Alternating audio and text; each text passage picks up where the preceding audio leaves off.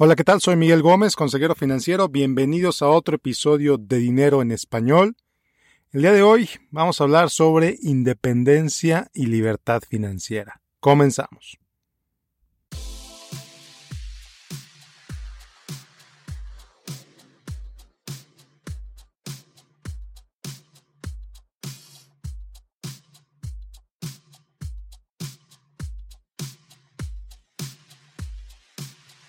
Bueno, pues mañana se celebra el Día de la Independencia aquí en Estados Unidos, donde yo vivo. Obviamente, pues es un acontecimiento histórico porque pues permitió al país liberarse de las leyes, reglamentos, impuestos e incluso habrá quien diga del verdugo de la corona británica. Pero la verdad es que también se liberaron, pues del otro lado, se liberaron de su protector, de quien podría haber ayudado al naciente país, pues de cualquier problema. A final de cuentas, la corona británica, el, Gran Bretaña era el país más poderoso del mundo en ese entonces. Y pues tenerlo como aliado, pues podría haber tenido sus ventajas, ¿no? Entonces, pues Estados Unidos decide liberarse de, de esa dependencia, decide liberarse de, de, pues de la Gran Bretaña, de la corona, y pues técnicamente o podríamos decirlo incluso, es el momento en el que el país pues se convirtió en adulto. Se convirtió en adulto, y lo digo entre comillas, porque pues evidentemente pues ha habido muchísimos aprendizajes, muchísimas cosas que el país ha tenido que aprender a lo largo de estos siglos. Eh, pero lo digo adulto en el sentido de que pues es responsable de sus decisiones y de las consecuencias de esas decisiones. Entonces, por eso el episodio de hoy, para hablar un poquito sobre libertad y sobre independencia financiera.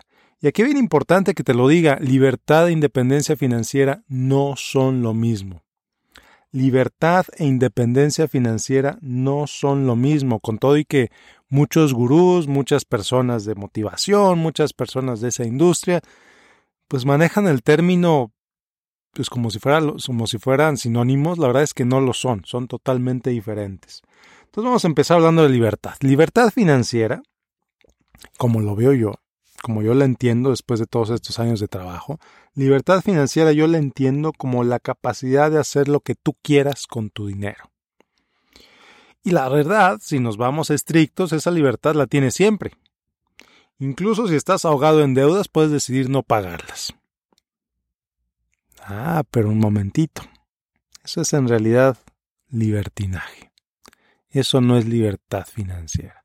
Sí, porque, pues evidentemente tú puedes decidir no pagar las deudas, pero a ver, ¿cómo te vas a librar de las consecuencias de no pagar esas deudas? De los cobradores en el teléfono, de los cobradores incluso presentándose en tu trabajo, en tu casa, etcétera, para pedir un pago de un dinero que pues tú pediste prestado, que tú te gastaste y que ahora no quieres pagar.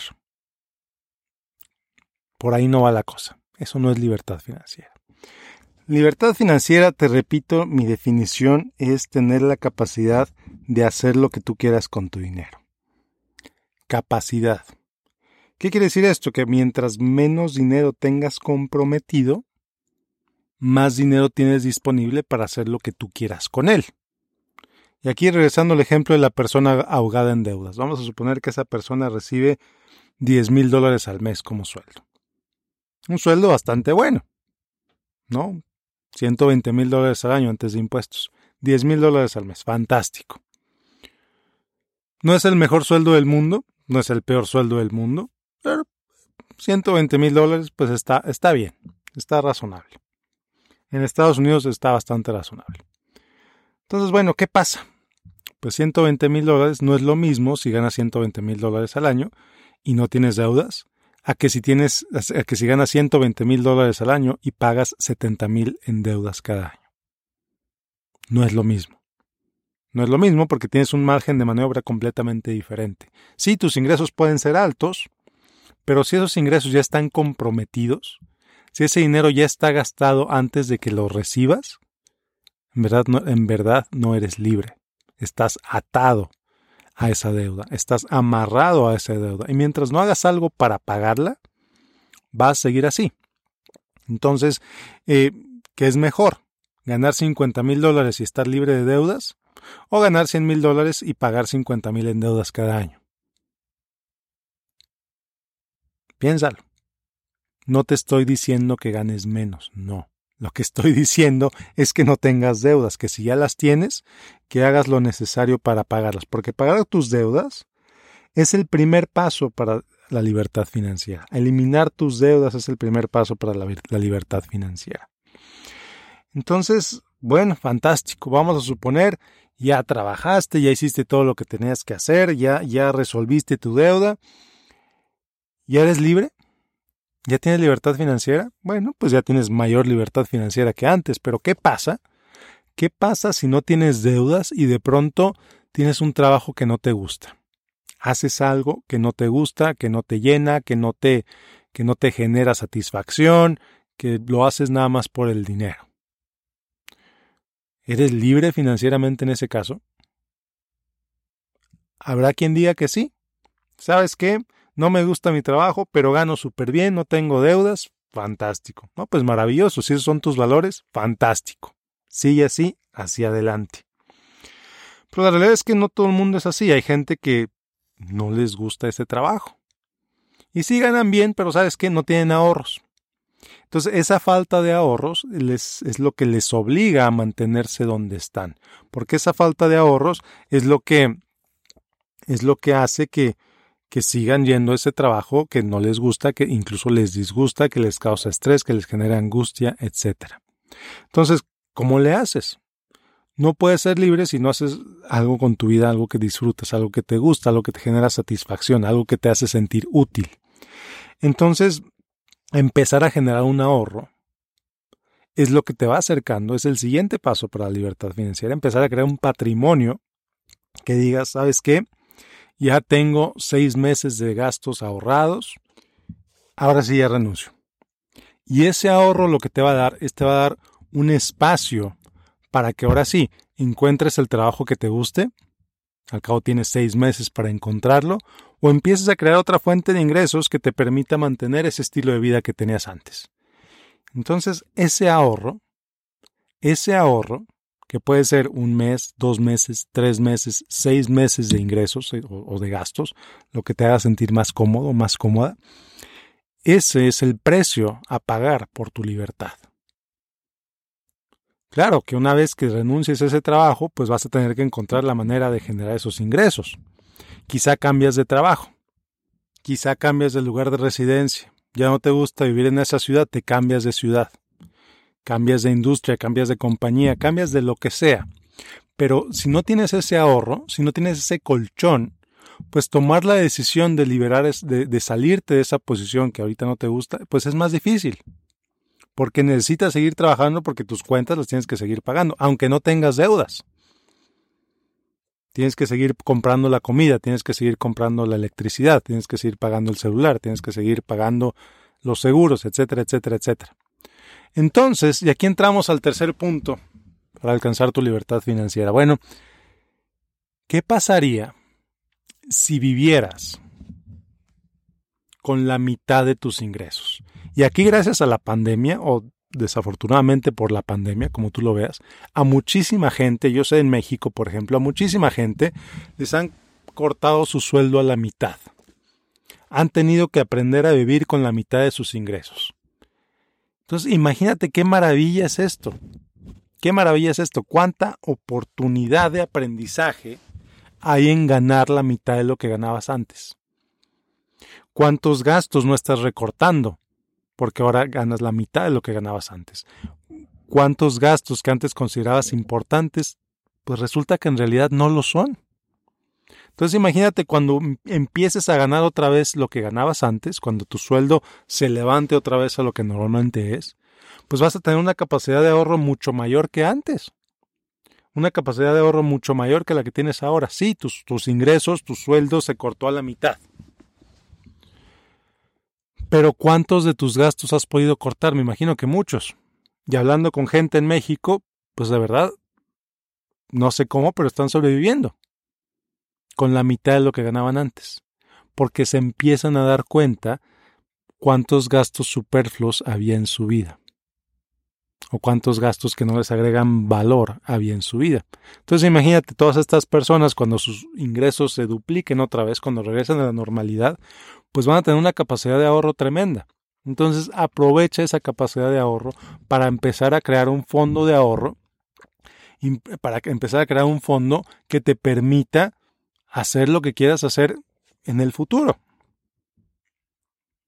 Entonces, velo como una oportunidad, no lo veas como un problema, velo, ve esta situación como una oportunidad. Entonces, bueno, ya platicamos tres puntos, tres pasos para llegar a la libertad financiera. Bueno, ¿y la independencia financiera qué es?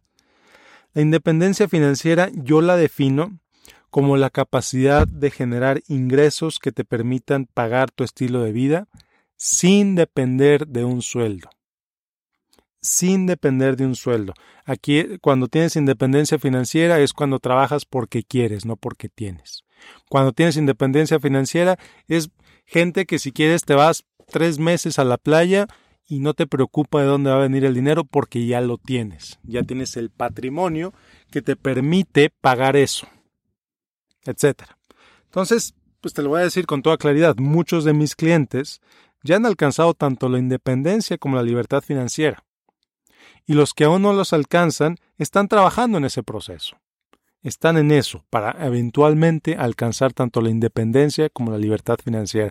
Y aquí te voy a decir con toda claridad también, si tienes 35 años, es difícil que alcances la libertad y la independencia financiera en 10 años. ¿Es imposible? No, no es imposible, pero es difícil.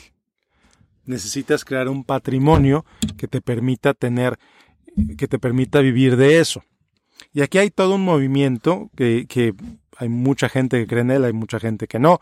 El, el movimiento llamado FIRE, Financial Independence Retire Early.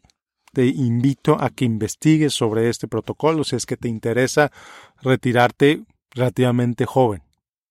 Implica hacer muchos sacrificios, reducir los gastos dramáticamente a cambio de ahorrar una proporción importantísima de los ingresos para poderte jubilar antes de la típica edad de retiro 60-65 años.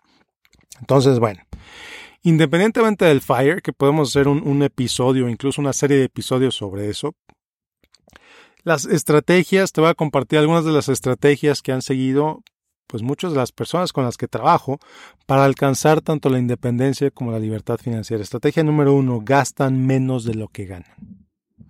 Esto es importantísimo y no te lo puedo repetir suficientes veces. Si quieres libertad e independencia financiera, necesitas gastar menos de lo que ganas. Punto número dos, no les importa el qué dirán. Es gente que prefiere manejar el mismo automóvil incluso por 10 o 15 años porque están tan concentrados en ahorrar, están tan concentrados en invertir que comprarse un automóvil nuevo para ellos es un desperdicio. Entonces no les importa el que dirá la gente por manejar un automóvil relativamente viejo. No les importa el que dirá la gente si tienen el teléfono de hace tres años. Yo tengo un iPhone 8, por ejemplo, y no me importa. Eh, no estoy diciendo que yo sea millonario, no lo soy. Pero mi prioridad en este momento no es cambiar de teléfono cada año. Eh, tercer punto, son cuidadosos con su dinero. Cuidan su dinero. Habrá quien les diga codos, ya dijimos, no importa, no importa el qué dirán. Cuidan su dinero, cuidan en qué lo usan, cuidan en qué gastan, son muy claros entre lo que gastan y entre lo que no. Y el último punto que te quiero compartir, entienden con claridad que es invertir, que invertir y apostar son dos cosas muy diferentes. Invertir y apostar son dos cosas muy diferentes. Y, y bueno, un punto más, el pilón que te quiero compartir también es una vez que llegan a la independencia y la libertad financiera, cambian las cosas. Como dice algún libro muy famoso que les he recomendado, lo que te trajo hasta donde estás no te va a llevar hasta donde quieres llegar. ¿Qué quiere decir esto? Si tuviste que tomar muchos riesgos, si tuviste que tomar decisiones muy fuertes para amasar una fortuna importante, si quieres conservar esa fortuna, pues tienes que tomar decisiones diferentes. Tienes que hacer cosas diferentes para conservar esa fortuna tomar menos riesgos, ser más cuidadoso con tu dinero, ser más cuidadoso con tu salud, etc. Entonces, bueno, pues espero que este episodio te sea útil. Feliz Día de la Independencia a todos los compañeros, a todos los que vivan en Estados Unidos. Si vives fuera de Estados Unidos, tu país muy probablemente también tenga un Día de la Independencia. Eh, y te invito, te invito a trabajar en tu, lograr tu propia independencia y tu propia libertad financiera. Empieza por crear un fondo de ahorro. Empieza por pagar tus deudas. Empieza por gastar menos de lo que ganas y vas a lograr muchísimo. Pero bueno, me despido por lo pronto. Soy Miguel Gómez, consejero financiero. Nos vemos próximamente con otro episodio de Dinero en Español. Que tengas un excelente, excelente día. Muchas gracias.